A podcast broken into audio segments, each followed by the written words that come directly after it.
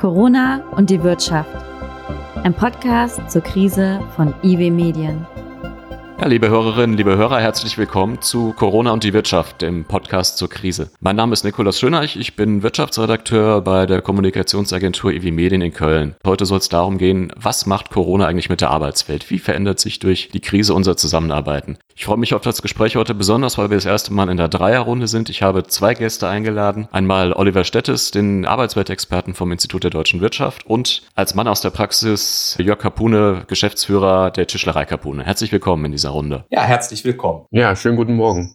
Ich würde gerne mit dem Blick in die Praxis anfangen. Jörg, vielleicht kannst du kurz äh, erstmal was zu deinem Unternehmen sagen. Seit wann gibt es euch? Was macht ihr? Womit verdient ihr ihr Geld? Wie groß ist das Team? Und dann vor allem, ne, was macht Corona jetzt mit euch zurzeit buchstäblich? Was hat sich alles verändert durch Corona? Ja, mein äh, Name ist Jörg Julius äh, Capone. Ich sage immer so gerne, ich habe im letzten Jahrhundert, 1.12.99, die Firma aus der Garage heraus gegründet. Ich bin glücklich verheiratet, habe drei Kinder und mittlerweile 20 Mitarbeiter. Wir arbeiten im hochwertigen Innenausbau mit unserer Tischlerei, als auch bei den Bauschreinerarbeiten soweit. Und was hat jetzt Corona bei euch angerichtet sozusagen? Das kam ja wahrscheinlich bei euch. Wir sind jetzt in Woche vier des Lockdowns. Das wird für euch genauso überraschend gekommen sein wie für alle anderen. Was hat das für konkrete Auswirkungen aufs Unternehmen gehabt? Wie, wie trifft euch das? Ja, also zu Anfang hat man es ja erstmal so ein bisschen in den Nachrichten gehört, was in China los ist, in Asien und es war sehr locker mit umgegangen, hat die Nachrichten verfolgt und ja, auf einmal war es hier. Ne? So sah es aus. Auf einmal war es hier und ja, für uns hat es dann erstmal bedeutet, wir haben das dann äh, sehr ernst genommen, auch äh, für die Mitarbeiter Mitarbeiter, dass wir Stück für Stück langsam immer weiter Schutzmaßnahmen aufgebaut haben. Das ging dann erstmal los, dass wir überlegt haben, wir haben dann mal angekündigt, vielleicht wäre es sinnvoll, dass wir die Mannschaft komplett äh, trennen. Dann waren die ersten Maßnahmen, dass wir immer mehr Türgriffe auch desinfiziert haben, wo es dann noch spruchreifer wurde, habe ich dann angeordnet, dass bitte die Mitarbeiter morgens auf freiwilliger Basis schon Fieber messen, sich dann auch äh, schon zu Hause die Hände waschen und dann erst in den Betrieb kommen. Wir haben viel häufiger zusammen, ja zwischendurch auch Gespräche geführt, dann nachher auch nicht mehr im Büro, sondern auch in der Werkstatt, um möglichst auch weit auseinander zu bleiben. Da war das Team noch komplett.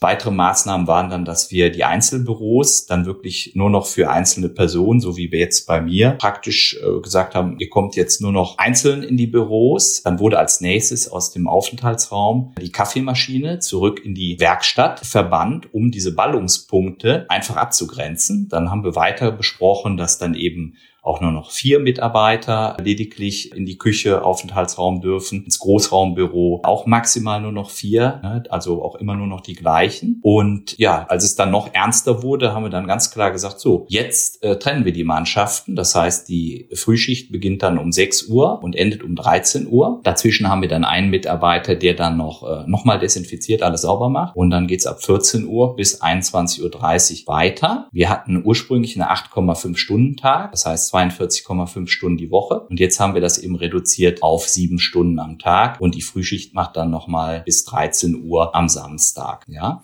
Und bestimmte und so Arbeiten habt ihr dann auch nach Hause verlagert. Die ja. Sachen, die im Betrieb nicht machen muss, können jetzt von genau. zu Hause erledigt werden? Ja, richtig. Äh, wir haben ja eine recht gute Struktur im Betrieb. Das heißt, ich bin für den operativen Bereich äh, zuständig als Chef. Ich habe darunter dann meine Projektebene. Das ist dann einmal eine äh, Tischlermeisterin als solches, dann ein Tischlermeister und dann haben wir noch einen sehr erfahrenen Gesellen. Das ist meine Projektebene mit dann noch der Sekretärin im Büro. Und das sind meine vier Hauptansprechpartner auch für morgens. Und jetzt natürlich neu in der Homeoffice-Phase. Das haben wir dann sehr schnell eingerichtet. Am Anfang waren es da zwei Rechner, die hinzukamen, äh, die ich dann noch zwischendurch finanziert habe. Und äh, es waren auch alle damit einverstanden. Und die arbeiten jetzt aktuell von zu Hause aus, so dass wir jetzt insgesamt sogar sechs Arbeitsplätze von zu Hause aus eingerichtet haben. Mhm, super. Oliver, du hast dir das jetzt so aus deiner Perspektive erstmal angehört. Vielleicht kannst du noch mal kurz was zu dir und zu deinen Forschungsschwerpunkten sagen und dann mal so eine erste Einschätzung geben, wenn du diesen Einzelfall mal so zurückspiegelst auf das, was ihr jetzt schon aus der Forschung wisst, ob das eine isolierte isolierte Betrachtung ist, ob es Unternehmen gibt, in welchen Branchen denen es ganz genauso geht, wieso die Herausforderungen insgesamt sind, vor denen die Unternehmen in der Arbeitswelt, in der Arbeitsorganisation gerade stehen. Ja, sehr gerne. Mein Name ist Oliver Stettis. Ich bin im Institut der deutschen Wirtschaft, wie du schon gesagt hast, für den Bereich Arbeitsmarkt und Arbeitswelt zuständig. Und das heißt, wir analysieren zum einen klassische arbeitsmarktpolitische Fragestellungen, aber wir untersuchen auch, wie sich die Arbeitswelt verändert, wie Unternehmen die Arbeitswelt gestalten, wie Beschäftigte die Arbeitswelt Arbeitswelt erleben. Das war schon vor Corona so, dass wir uns diesen Fragen gewidmet haben. Das hat aber jetzt im Zuge der äh, Anpassungsmaßnahmen, die viele Unternehmen wegen Corona machen, nochmal an Bedeutung gewonnen, weil ein großes Interesse da ist, sich auszutauschen, Erfahrungen zu sammeln und entsprechend dann am Ende des Tages auch zu prüfen, was bleibt dann von Corona für die Frage, wie Arbeit zukünftig gestaltet sein kann. Und äh, das, was Jörg Kapune eben geschildert hat, das will ich mal so sagen, das sind so ein bisschen die Klassiker, die wir auch wahrnehmen. Dort, wo es möglich ist, Personen ins Homeoffice zu schicken, nicht weil man unbedingt zwangsläufig von dieser Arbeitsform äh, überzeugt ist oder überzeugt gewesen ist, sondern insbesondere als Gesundheitsschutz, um sozusagen mehr Abstand zu ermöglichen und das Infektionsrisiko zu begrenzen. Ähm, das ist ein spannendes Experiment, was das angeht. Da werden viele äh, gute Erfahrungen machen, andere schlechte Erfahrungen machen und da sind wir mal gespannt, was da rauskommt.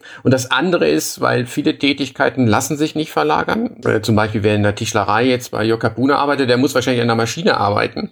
Und da ist es dann in der Tat so, dass man sich Dinge einfallen lässt, beispielsweise entweder, dass man die Mannschaften halbiert, sozusagen die Präsenzgruppen voneinander trennt. Das Beispiel, was ich auch mit sehr, sehr großem Interesse vernommen habe, war das Entzerren von den Schichten. Das hören wir von vielen Unternehmen, die im Schichtsystem arbeiten, dass die einen später beginnen und die anderen früher aufhören und dass man dadurch ein bisschen Zeit gewinnt, um Arbeitsplätze zu desinfizieren, dass man entsprechend Hygieneregeln formuliert, Abstandsregeln formuliert oder dass man sozusagen bei Bürotätigkeiten, wo trotzdem aufgrund von unterschiedlichen Gründen, zum Beispiel technischen Voraussetzungen, Anwesenheit erforderlich ist, dass man dann sagt, okay, vielleicht nur eine Person pro Büro oder eben die einen kommen in der ersten Woche, die nächsten in der zweiten Woche und äh, dazwischen entsprechende Hygienemaßnahmen vornimmt. Also das kommt mir bekannt vor und das ist das, was wir aus so ein bisschen aus den Meldungen, insbesondere aus der Presse, äh, erfahren, weil Daten, repräsentative Daten, die liegen uns derzeit natürlich nicht vor. Ähm, da bin ich auch zurückhaltend, ob wir äh, in naher Zukunft welche bekommen können. Gibt es denn so Erkenntnisse darüber, welche Art von Unternehmen, gibt es so bestimmte Merkmale, die die Unternehmen teilen, die jetzt vielleicht besonders von Corona betroffen gewesen sind, im Sinne von, die mussten besonders viel umorganisieren, weil ihre Prozesse vor Corona in einer gewissen Weise liefen? Also inwiefern ist dann das Beispiel von äh, Jörg repräsentativ für eine bestimmte Unternehmensgruppe, die es vielleicht trifft? Na, es gibt, es gibt ja zwei Gruppen von Unternehmen, die man so ganz grob untergliedern kann. Die einen, die mehr oder weniger von einem Auftragsrückgang betroffen sind, die möglicherweise auch Schwierigkeiten haben in der Lieferkette, bekommen dadurch keine, keine Materialien mehr, mit denen sie produzieren können, die dann im Grunde genommen auf Kurzarbeit zurückgeworfen werden. Also das ist die eine Gruppe. Da wird quasi zwangsweise ein Teil der Mannschaft nach Hause geschickt, weil momentan keine Arbeit vorhanden ist. Und die andere Gruppe, wo das sozusagen, wo die Aufgaben noch weiter erledigt werden können, wo man möglicherweise das eher aus Gesundheitsgründen macht und um das Infektionsrisiko zu minimieren. Und das betrifft dann im Grunde genommen alle Unternehmen in allen Branchen in der Republik. Und das beobachten wir natürlich dann ganz häufig. Ähm, ich habe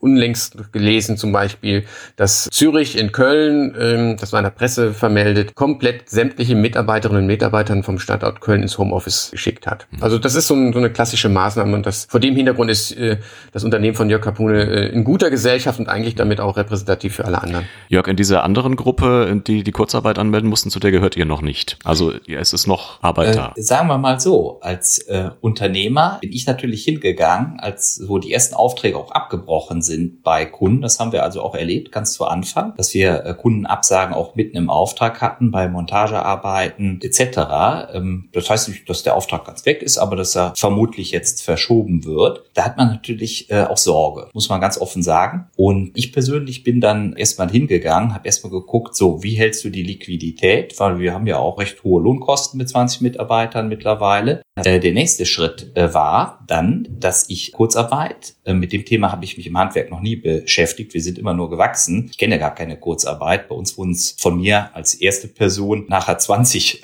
Mitarbeiter. Das heißt, es wurde immer mehr Arbeit. Hm und äh, habe dann natürlich Kurzarbeit angemeldet. Das war ein ja organ organisatorisch eine große Meisterleistung in Verbindung mit der Kreishandwerkerschaft, die uns sehr gut unterstützt haben, weil ich musste ja erstmal alle Verträge umschreiben lassen, mhm. damit das auch wirklich alle Mitarbeiter akzeptieren und damit einverstanden sind. Und wir haben Kurzarbeit angemeldet, aber wir brauchen sie gar nicht zurzeit. Ja, also das heißt, wir können, sollte jetzt doch noch alles wegklappen, durchaus dann sehr schnell auf Kurzarbeit umschalten einfach als Vorsichtsmaßnahme. Das konnte ich aber zu Anfang von Corona nicht erahnen. Mhm. Ja, ne? zurzeit ist es eben so, dass wir äh, hoffentlich so durch diese Corona-Krise durchschlittern mit unserem Gewerk. Ich habe aber auch von äh, Kunden, Gastronome etc., wo ich auch viele Absagen, auch Absagen auf Angebote bekommen habe, teilweise eben auch äh, gemerkt, wie schlimm das ist, wie schwer das jetzt für die ist, wo ich dann selber auch mich solidarisch gezeigt habe und äh, gesagt habe, gut, dann wir machen Ihnen das jetzt noch fertig und dann zahlen Sie bitte in sechs Monaten. Das sind meistens dann Stammkunden, ne? ein kleiner mhm. Bereich, wo man es überschauen kann, wo man sagt, das Risiko gehe ich, ja, dem vertraue ich der Person, das wird schon wieder.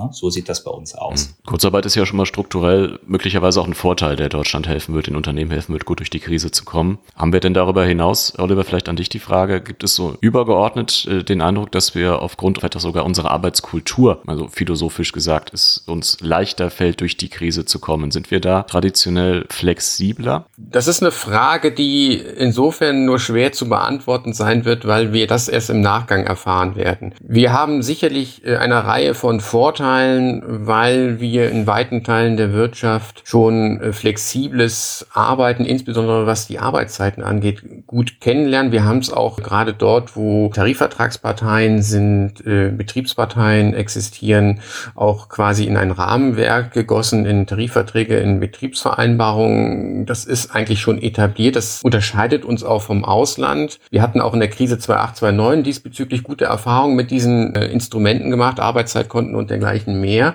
Das ist aber ein Instrument, was wahrscheinlich für diese Krise, die wir heute erleben, in der sozusagen in der Breite und in der Schwere und vor allen Dingen auch mit dem, mit dem Anlass, mit der Ursache für die Krise sozusagen nicht hinreichend. Äh, und zwar aus einem ganz einfachen Grund, weil ja viele Unternehmen, wie gesagt, zum Beispiel versuchen, Aufgaben aus dem Betrieb äh, nach Hause zu verlagern, damit äh, die Mitarbeiterinnen und Mitarbeiter weniger dem Infektionsrisiko ausgesetzt sind, weil sie weniger pendeln müssen, weil sie vor Ort äh, weniger Kontakte haben und dergleichen mehr. Und da ist ganz interessant, dass Deutschland eigentlich vor Corona mit Blick auf das Thema mobiles Arbeiten, äh, Verbreitung von Homeoffice, Telearbeit oder wie man das auch immer nennen möchte, im Vergleich zu anderen Ländern zurückgehinkt äh, ist. Und da wird es spannend sein, ob jetzt sozusagen diese Zwangs, mhm. Zwangsmaßnahme im Homeoffice, Verlagerungs-Homeoffice am Ende sich nachhaltig auch auf eine Verbreitung Entwicklung dieser Arbeitsform im Nachgang der Krise entwickeln wird. Und das wird abzuwarten bleiben. Auf der einen Seite haben wir schon sehr viele Flexibilität gehabt. Das war für frühere Krisen unglaublich angemessen. Die Flexibilität, die heute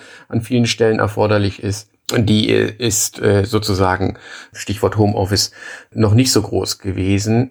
Aber, und das ist auch ganz, ganz spannend, und ich äh, vermute mal, dass das bei Jörg Kapune äh, in seinem Betrieb auch so war, was wir relativ gut wissen, ist, dass wir eine, davon ausgehen können, dass bei uns das Verhältnis zwischen Beschäftigten, deren Interessenvertretern und den Geschäftsleitungen auf der anderen Seite ist traditionell sehr gut, weniger konfliktgeladen, Natürlich gibt es Interessenunterschiede, aber es ist weniger konfliktgeladen.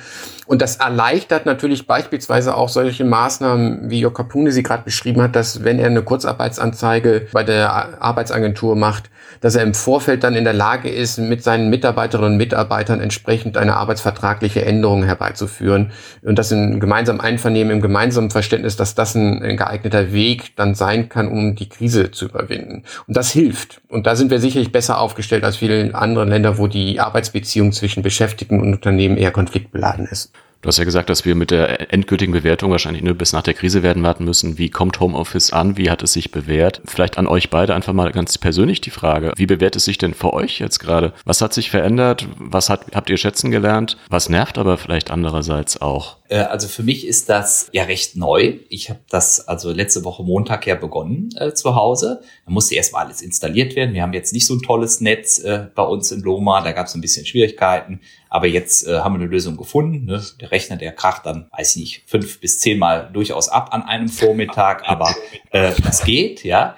Ähm, was schön ist, ich sehe zurzeit meine Kinder. Normal fange ich um sechs Uhr morgens an. Das heißt, ich bekomme zwar jetzt nicht den morgendlichen Schulablauf mit privat, aber ich bekomme den Kaffee jetzt von den Kindern äh, serviert, wenn sie gut drauf sind. Das ist äh, sehr schön. Ich, man fängt entspannter an. So. Und dann läuft es eigentlich sehr spannend. Äh, ich rufe dann im Betrieb an und äh, ja, äh, unterhalte mich dann wieder mit der Projektleitung, mit denen die dann in der Schicht äh, sind. Und teilweise kalkulieren wir zusammen am Rechner, wir besprechen die Angebote. Man muss natürlich etwas kreativ sein und eine gewisse Flexibilität an den Tag legen, aber es funktioniert sehr gut.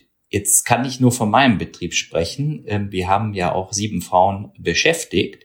Für mich ist es bisher, so wie ich das beurteilen kann, auch ein großer Vorteil, auch für die Arbeitnehmerinnen in dem Fall, auch zum Beispiel für die Zukunft, wenn jemand schwanger wird, ist man in der Tischlerei natürlich durch Staublack, Lärm äh, sehr schnell geschützt, was auch gut ist.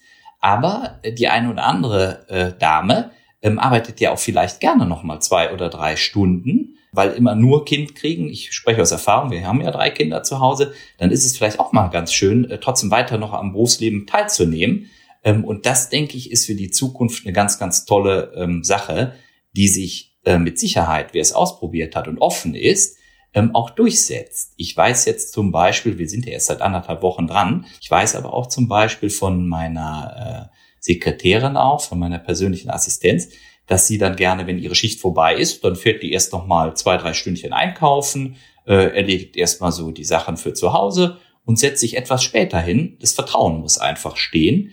Und ähm, ich glaube, das kann auch unheimliche Vorteile äh, bringen. Ich finde es eben interessant, dass andere Länder schon Vorreiter sind. Ich habe aber den Eindruck, dass wir hier in Deutschland doch sehr äh, schnell und sehr flexibel äh, sind und auch ähm, ganz gut äh, umstellen können. Das ist so mein hm. Gefühl aus dem Handwerk heraus. Oliver, wie, wie kommst du klar zurzeit in deinem persönlichen Arbeiten? Also ich hatte sicherlich den, den, den Startvorteil, dass meine Tätigkeit ohnehin äh, dadurch gekennzeichnet war, dass ich sehr viel unterwegs war, in dem Sinne schon viel mobil gearbeitet hatte, auch hin und wieder mal von zu Hause aus und äh, das Team, was ich führe, räumlich getrennt ist, so dass das für mich auch Personen sind, die manchmal gefühlt im Homeoffice sind, selbst wenn sie in ihrem sozusagen an ihrem Betriebsstandort in, in Berlin gearbeitet haben.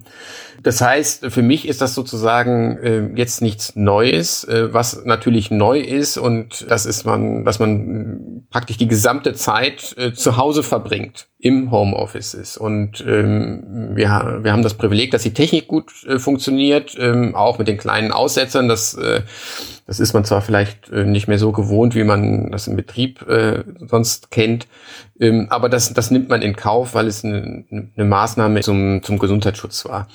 Und wir haben uns entsprechend organisiert im, im Team, äh, dass wir in der Lage sind, äh, die Arbeitsprozesse äh, soweit es geht, äh, aufrechtzuerhalten. Es wird viel kommuniziert über die entsprechenden äh, Möglichkeiten, technischen Möglichkeiten. Ähm, es, wir haben mehr Telefonkontakt als, als sonst. Ich bin sonst eher ein Mensch, der gerne von, äh, von, von einem Büro in das nächste geht, um den informellen Austausch schnell zu haben, von, von sozusagen von Face to Face. Ähm, das macht man jetzt alles per Telefon. Und das funktioniert. Gleichwohl ist es so, dass ich merke, ein Teil meiner Tätigkeit besteht in der Tat auch in dem, in dem äh, sagen wir mal, Kontakt zu, zu Kundinnen und Kunden oder zu, zu Kooperationspartnern informell, wo man viel mitbekommt, wo man sich austauschen kann. Und das fehlt momentan und die Geschwindigkeit auch, um bestimmte Absprachen zu treffen, äh, ist deutlich langsamer. Und äh, wenn man Besprechungen hat, die sind auf der einen Seite disziplinierter. Das hat den Vorteil, dass man sie möglich, dass man sie häufiger äh, kürzer ansetzen kann. Auf der anderen Seite,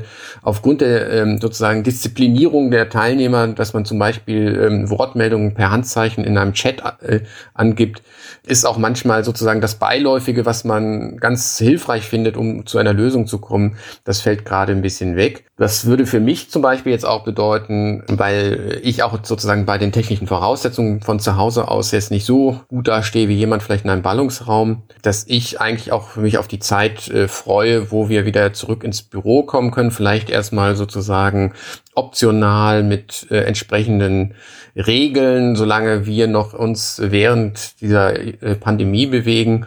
Und dann freue ich mich am Ende des Tages aber auch wieder auf, auf die normalen Zeiten, schlicht und ergreifend, weil ein, ein Großteil meiner beruflichen Tätigkeit ist, ähm, ist es, Außentermine wahrzunehmen. Und die fallen natürlich jetzt alle flach, mehr oder weniger. Wovon würde es denn abhängen, dass, ob sich Homeoffice längerfristig etabliert? Einmal halt auf einer übergeordneten Ebene, an Oliver die Frage. Und Jörg, an dich die Frage, hast du dir schon mal überlegt, was du jetzt möglicherweise so in der Krise schon so an, an Lerneffekten hast mit Blick auf Homeoffice und was du dann auch nach der Krise vielleicht weitermachst? Ob du dann zum Beispiel gleiche Flexibilität ermöglichen würdest, wenn du merkst, es geht auch so? Ja, für mich ist das eigentlich schon äh, nahezu gesetzt, wenn die äh, Mitarbeiter, die das Ganze äh, jetzt auch mitbegleiten und auch so arbeiten in der Form, ähm, auch akzeptieren und selber auch ihre Vorteile äh, sehen. Ja, da wird der Team zusammen halt äh, stimmt äh, in jedem Fall. Das wird äh, ein äh, bleibendes Werkzeug sein bei uns. Das äh, funktioniert ganz gut, auch in Unternehmerkreisen. Also wir haben alle zwei Wochen Unternehmerfrühstück zum Beispiel. Haben wir jetzt das erste Mal ähm, praktisch per Videokonferenz im Kleinen zu viert äh, zusammen gefrühstückt, was für mich auch neu war. Und wir werden das jetzt auf ein weiteres Medium ausbreiten, dass wir dann auch mal die ganzen äh, Unternehmen mit 14 einfach mal als Versuch zusammenführen. Wir testen aus, wir probieren so einiges aus, was wahrscheinlich für den einen oder anderen aus äh, großen Versicherungen oder wo es äh, gängig schon war, Videokonferenzen zu haben. Das ist für uns neu, das probieren wir jetzt im Handwerk aus und ich finde es sehr spannend und ich finde das sehr gut als äh, solches. Ja, also wir bekommen viel mehr Flexibilität im Handwerk bei uns im Betrieb und das möchte ich auf jeden Fall nutzen. Und Oliver, kann man so ganz grundsätzlich sagen, dass erstmal so der Haupterfolgsfaktor, an dem Homeoffice gemessen wird, einfach ganz banal ist, die Arbeit muss genauso gut gemacht werden wie in der äh, Präsenzkultur? Oder was sind so die Erfolgsfaktoren, wo du sagst, daran müsste sich Homeoffice jetzt bewähren? Das kommt jetzt darauf an, ob man sozusagen auf die Zeit in der Krise oder potenziell auf die Zeit nach der Krise schaut. Also ich habe interessiert Jörg Kapune zugehört, äh, dass er sehr gute Erfahrungen macht und das sind dann Beispiele, in denen dann wir vermuten dürfen, dass wo diese Erfahrungen gut waren, und wo man bisher aus welchen Gründen auch immer darauf verzichtet hatte auf Homeoffice, dass dort sozusagen Homeoffice eine normale Arbeitsform wird und in irgendeiner Form in den Arbeits in die Arbeitsroutine, in die Arbeitsorganisation mit äh, eingebettet wird. Wir wissen, dass in der Vergangenheit, also wenn man mal vor die Krise geht, dass verhältnismäßig wenig Menschen in Deutschland im Homeoffice gearbeitet haben. Da schwanken die Zahlen, was wirklich Homeoffice angeht, so um die 12 Prozent bis hin zu denen, die äh, mobil gearbeitet haben. Das kann dann mal bis zu einem Drittel oder sogar etwas höher gehen.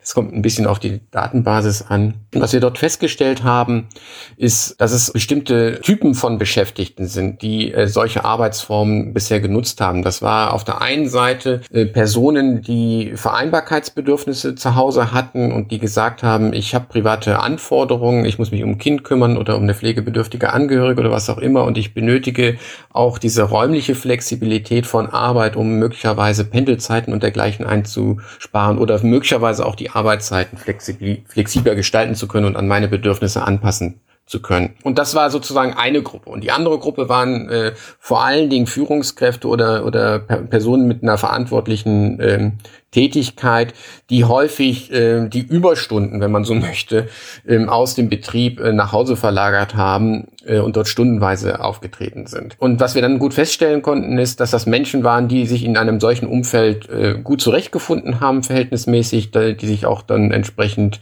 dort relativ wohl gefühlt haben. Was wir aber allerdings auch wissen, ist, dass von denen, die nicht im Homeoffice gearbeitet haben vor der Krise, ein Großteil dieser Menschen gesagt hat, ich möchte das gar nicht, weil ich möchte eine klare Trennung haben zwischen dem beruflichen und der privaten Sphäre und es gelingt mir in einem normalen Arbeitssetting besser, als wenn ich jetzt ins Homeoffice gehe. Und das war ein ganz, ganz gewichtiger Grund. Und ich vermute mal, dass sich daran auch nichts ändern wird, weil äh, eines dürfen wir uns, äh, darüber müssen wir uns im Klaren sein, im Homeoffice, und das werden wir wahrscheinlich alle gerade während dieser Krisenzeiten erleben, führt dazu, dass diese Grenzen verschwimmen. Und das bedeutet, ich muss damit umgehen können, ich muss das sozusagen auch äh, aushalten können. Äh, ich muss entsprechende Regeln äh, auch finden zusammen in einem Team, äh, wie man mit Erreichbarkeit umgeht. Und das klappt mal mehr, mal weniger gut. Und ich vermute mal, dass viele, die das jetzt sozusagen notgedrungen machen, am Ende des Tages dann froh sein werden, wieder ins Büro zurückzukommen. Und das Gleiche gilt natürlich auch. Wir haben vor der Krise gesehen, dass ein Hauptgrund neben der Eignung der Tätigkeit äh, für die Beschäftigten, dass sie nicht im Homeoffice tätig waren, obwohl sie es vielleicht gewollt hätten, war, dass man gesagt hat, okay, die Zusammenarbeit im Team funktioniert nicht so gut, äh, beziehungsweise die Führung mit der Führungskraft, die, die möchte das nicht. Und das hat was damit zu tun, dass ich ja nicht alleine unterwegs bin, sondern ich arbeite in einem Teamsetting und da gibt es Routinen, die haben sich bewährt und die werden natürlich dann aufgebrochen, wenn man räumlich und zeitlich flexibilisiert, vor allen Dingen durch Einzelne. Und da wird es dann spannend sein, ob das sich im Nachgang als, äh, als nicht stichhaltig herausgestellt hat, dass die Arbeitsprozesse gut funktioniert haben durch Homeoffice als Notfallmaßnahme. Und wo das mehr schlecht als recht funktioniert, da werden die Leute dann wieder zurückkehren und sagen, also wir haben vorher besser zusammengearbeitet. Und das muss man einfach abwarten. Ich bin sehr zurückhaltend, dass wir flächendeckend eine größere, deutlich massive, größere Verbreitung von Homeoffice sehen werden. Und gute Beispiele wie bei Jörg Kapune, die widerlegen mich zwar im Einzelfall, aber ich bin mal gespannt auf die, auf die, die Daten, die sich dem im Nachgang ergeben.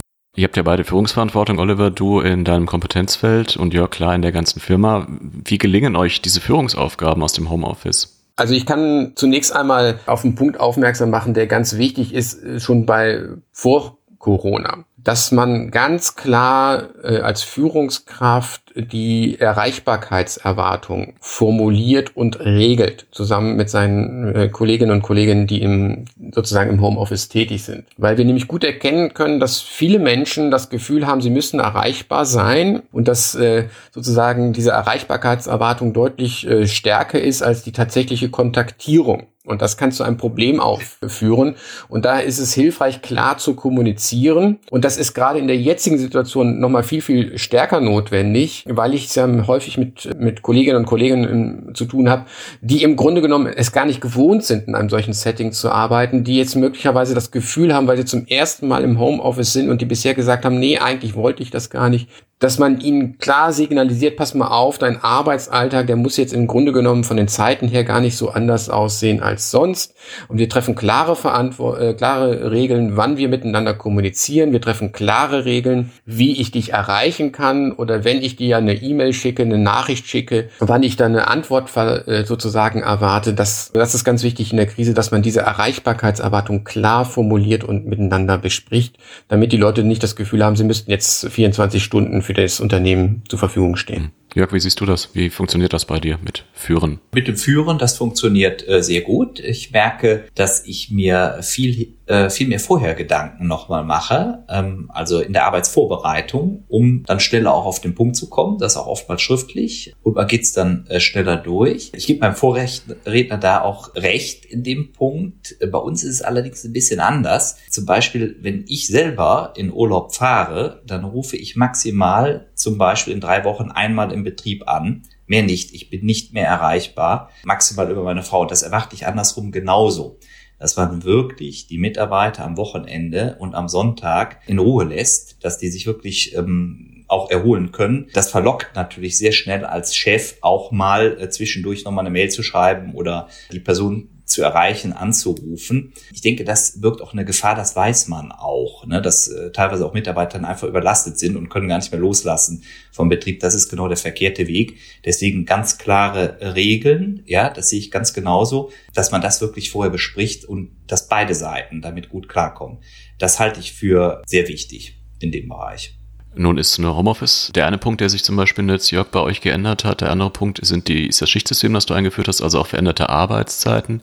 Dann gibt es andere Unternehmen jetzt, ne, wo die Leute im Homeoffice sind, wo dann, ja, da gibt es dann Vertrauensarbeitszeit. Da können Mütter und Väter vielleicht mal äh, morgens, wenn die Kinder bespaßt werden müssen, ein paar Stunden nicht arbeiten, dann sind sie vielleicht um die Mittagsstunden aktiv, dann nachmittags wieder für die Kinder, dann eher abends oder Wochenende im Einsatz. Also wir erleben so, so eine sehr breite Flexibilisierung, je nach Unternehmen auch der Arbeitszeiten. Hast du den Eindruck, Jörg, vielleicht bei dir jetzt auch durch das Schichtsystem oder durch diese neuen Erfahrungen äh, in Arbeitszeiten und im Homeoffice, die deine Mitarbeiter machen, dass da Begehrlichkeiten für die Zeit nach der Krise geweckt werden, wo dann Leute dann sagen, jetzt habe ich doch diese tolle Flexibilität erlebt, warum kann ich die jetzt unter normalen Umständen nicht mehr haben? Oder habt ihr euch ohnehin schon beschlossen, wir gucken uns jetzt die guten Erfahrungen an und führen die weiter?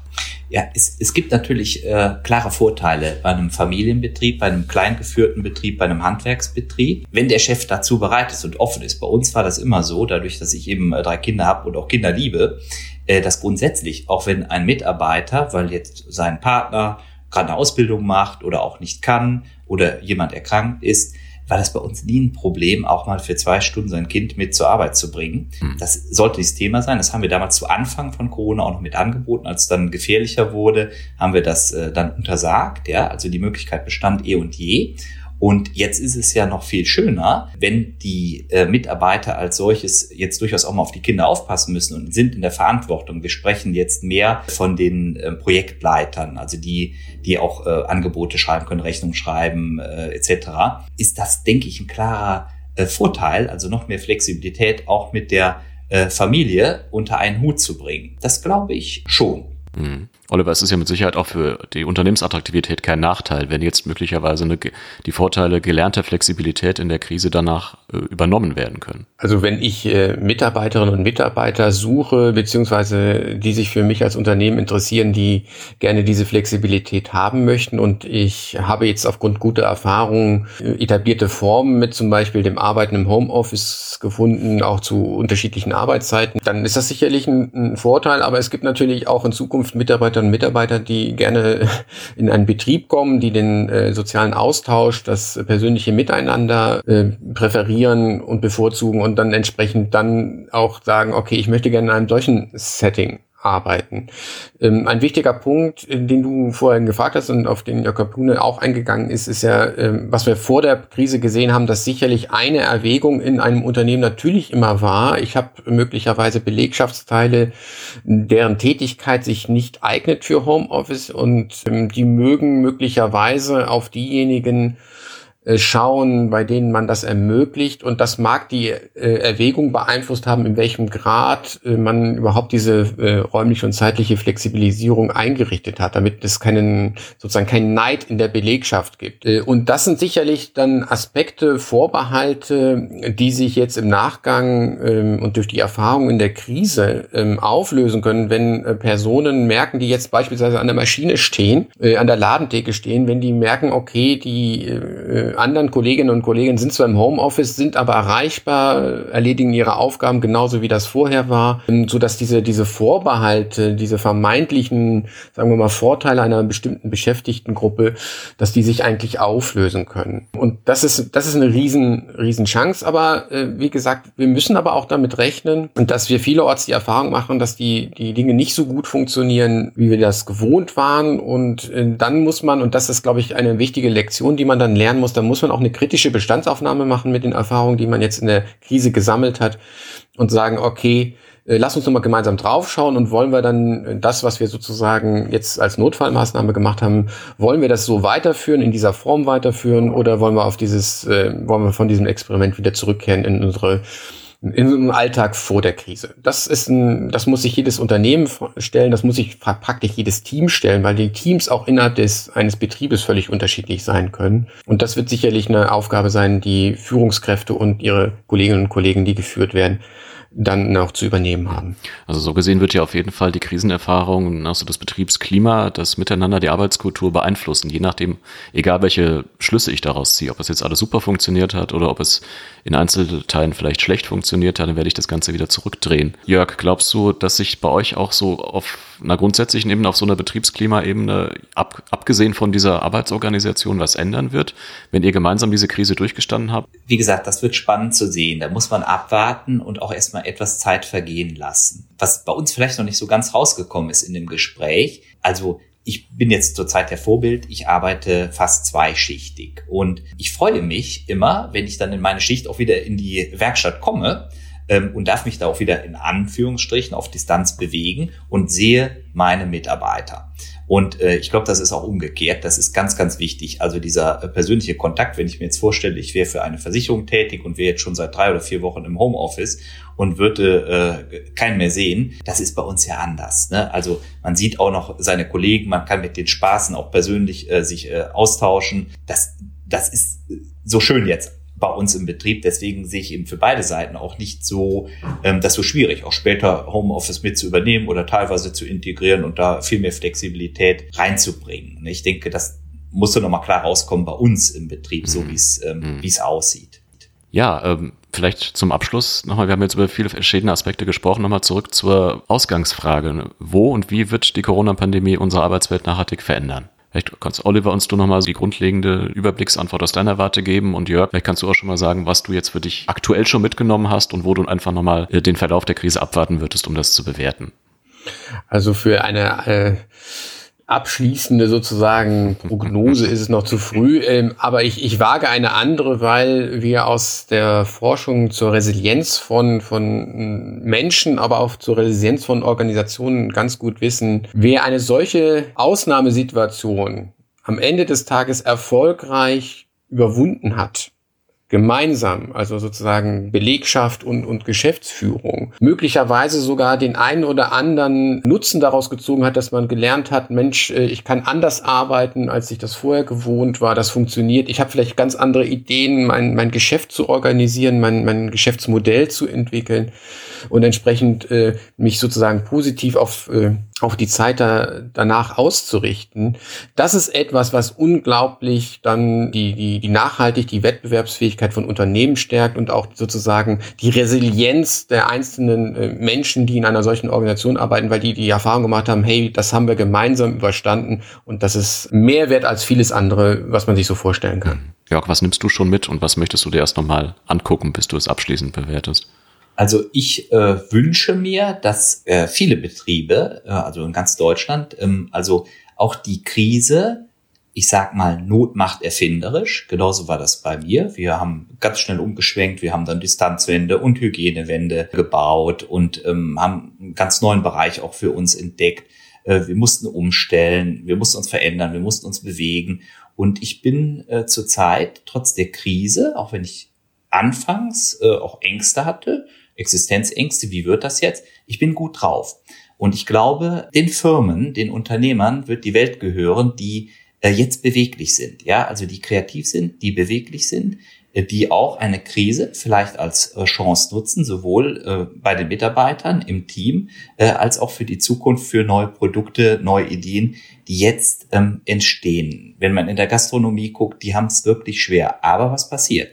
Die fangen jetzt an, äh, mittags zu kochen, äh, praktisch das Essen herauszugeben. Man könnte da, wenn ich jetzt Gastronom wäre, ich würde jetzt schon die Weihnachtsfeiern organisieren und äh, die möglichst schon vorverkaufen. Auch finde ich eine ganz, ganz tolle Idee. Ähm, da gibt's bestimmt auch den einen oder anderen Unternehmer, der jetzt schon sagen würde, nee, da müssen wir unterstützen, da zeigen wir uns solidarisch da zahlen wir schon die Hälfte an jetzt. Wir vertrauen euch, machen wir eine tolle Weihnachtsfeier. Jetzt die Zeit nutzen, um neue Ideen entstehen zu lassen. Es wird vom Land, finde ich, sehr, sehr gut äh, unterstützt, habe ich den Eindruck. Äh, momentan ähm, ja die Zeit geschickt nutzen, um äh, nachher sicher aus der Krise herauszugehen und nicht den Kopf in den Sand zu stecken. Ja, das ist ganz, ganz äh, wichtig äh, momentan. Und das tun wir hier in der Firma überhaupt gar nicht, ganz im Gegenteil. Also ich, äh, ich freue mich auch nach Corona und ich freue mich auch wieder, äh, wenn man die Mitarbeiter wieder drücken und knutschen kann. Ja. Ganz herzlichen Dank. Das war ein tolles Schlusswort. Ich danke euch beiden sehr, sehr herzlich für die Zeit, die ihr euch genommen habt. Das hat wirklich Spaß gemacht. Und liebe Hörerinnen, liebe Hörer, ich hoffe Ihnen auch. Und ich hoffe auch, dass Sie beim nächsten Mal wieder einschalten bei Corona und die Wirtschaft, ein Podcast zur Krise. Bis dahin, bleiben Sie gesund.